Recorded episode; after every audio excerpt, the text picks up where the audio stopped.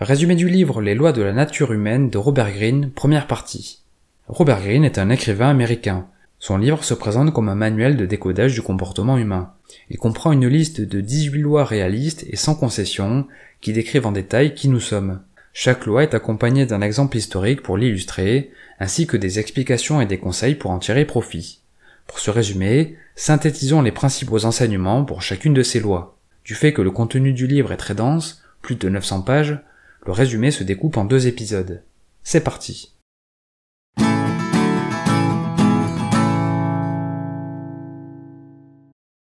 Avant de rentrer dans le vif du sujet, reprenons les objectifs de ces 18 lois.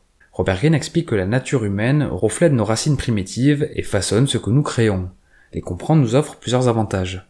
Premièrement, nous rendre plus compétents pour décrypter la personnalité de nos interlocuteurs. Deuxièmement, faire de nous des observateurs plus calmes et avisés, en nous libérant des excès émotionnels qui nous épuisent inutilement. Troisièmement, nous donner les moyens d'affronter les individus toxiques qui tentent à provoquer des dégâts émotionnels à long terme. Quatrièmement, connaître les leviers pour motiver et influencer les autres. Cinquièmement, faire de nous des personnes plus empathiques et capables de créer des liens plus profonds et satisfaisants avec notre entourage. Et enfin, transformer notre regard sur notre potentiel en nous faisant prendre conscience d'un moi supérieur à qui donner la parole. Bref, sans plus attendre, commençons avec la première loi, la loi de l'irrationalité, maîtriser son moi émotionnel. Nous devons privilégier les choix rationnels en prenant des décisions basées sur la raison plutôt que sur les émotions. La difficulté est que les émotions tentent à gouverner notre esprit. Elles contaminent nos pensées et nous rendent sensibles aux idées qui nous font plaisir et flattent notre ego. Cependant, l'irrationalité fait partie de la structure de notre cerveau, et personne n'est à l'abri de l'effet irrésistible des émotions sur l'esprit. C'est pourquoi Robert Greene suggère de faire preuve d'introspection, c'est-à-dire apprendre à observer et analyser nos émotions afin d'être en mesure d'en faire abstraction pour contrecarrer leurs effets. Il propose trois étapes pour nous aider à prendre le chemin de la rationalité. 1. Identifier nos biais cognitifs. 2. Se méfier de l'escalade émotionnelle et 3. Maîtriser les stratégies d'expression du mot rationnel, consistant à se connaître soi-même, examiner ses émotions à la racine, augmenter son temps de réaction, accepter les gens comme des faits, et trouver l'équilibre entre pensée et émotion. Deuxième principe, la loi du narcissisme, transformer le narcissisme en empathie. L'attention dont on bénéficie est naturellement limitée. Pour nous réconforter, nous créons une image de nous-mêmes qui nous permet de nous sentir validés de l'intérieur. C'est l'estime de soi le risque de devenir narcissique en tombant en admiration de nous-mêmes. L'auteur cite plusieurs exemples.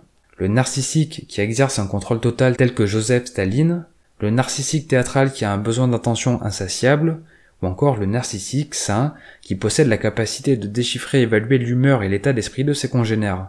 Paradoxalement, les individus capables de faire preuve d'empathie, en prêtant attention aux gens qui les entourent, trouvent plus facilement l'attention des autres.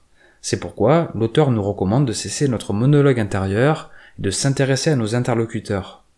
Voici quatre formes d'empathie à développer.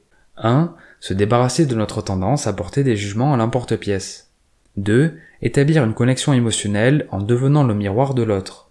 3. Chercher à découvrir ce qui rend les gens uniques.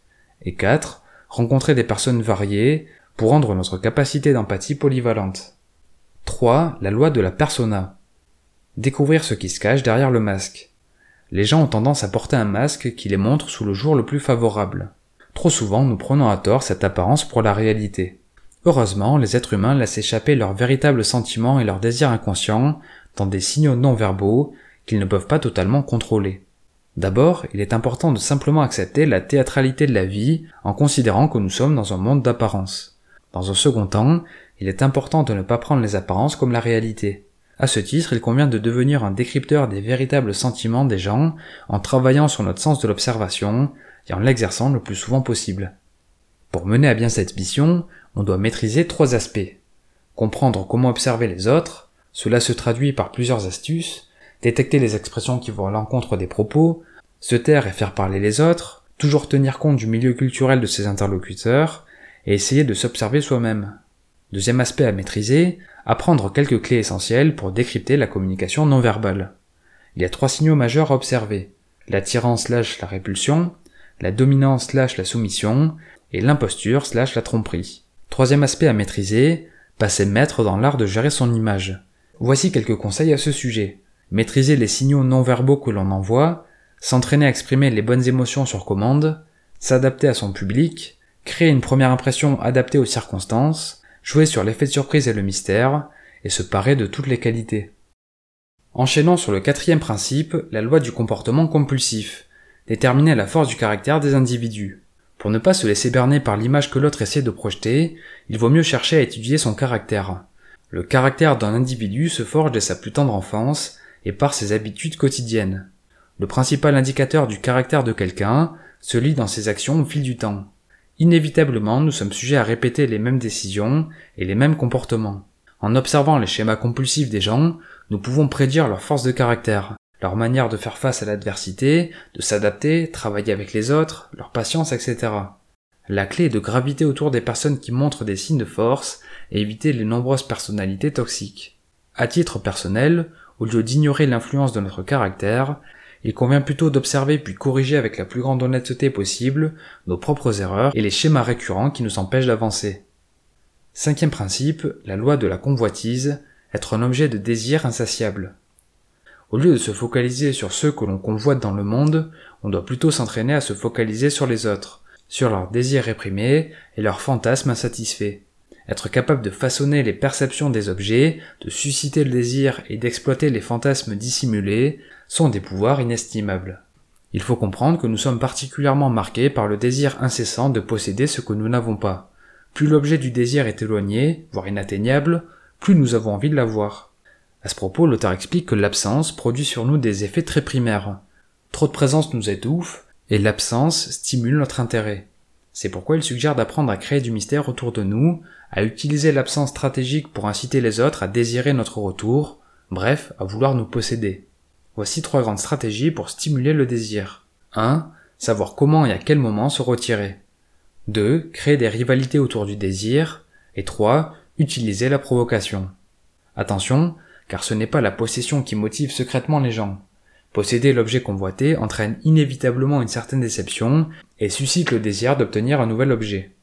Pour garder le pouvoir, il faut donc continuer à disparaître par moments, surprendre et stimuler la chasse à l'objet du désir. Sixième principe, la loi du manque de vision, prendre de la hauteur. Notre partie animale fait que nous avons tendance à vivre dans l'instant présent. Nous réagissons en premier lieu et en priorité à ce que nous voyons et entendons.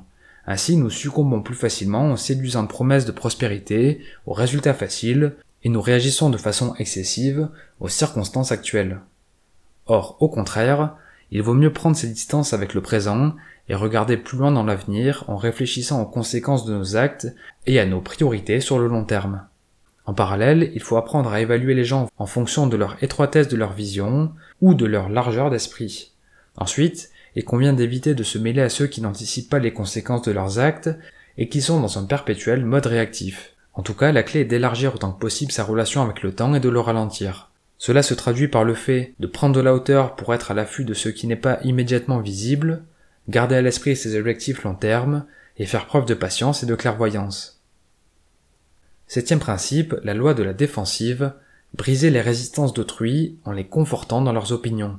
Robert Greene commence par plusieurs constats. La vie est dure en particulier car les gens sont en rivalité, nous veillons naturellement à nos propres intérêts et nous avons besoin d'être indépendants. Il en déduit que lorsque les autres tentent à nous persuader de changer, nous nous mettons sur la défensive et nous leur résistons.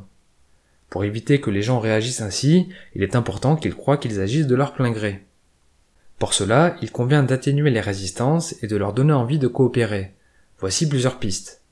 Laissez l'autre parler en se mettant en retrait afin qu'il ait l'espace pour se mettre en avant, ne jamais attaquer les gens pour leurs convictions, éviter de remettre en cause leur intelligence ou leur bonté, demander conseil pour leur donner le sentiment que l'on apprécie leur sagesse et leur expérience, et entamer un cycle de faveur en faisant un petit quelque chose pour eux, afin de leur épargner des efforts.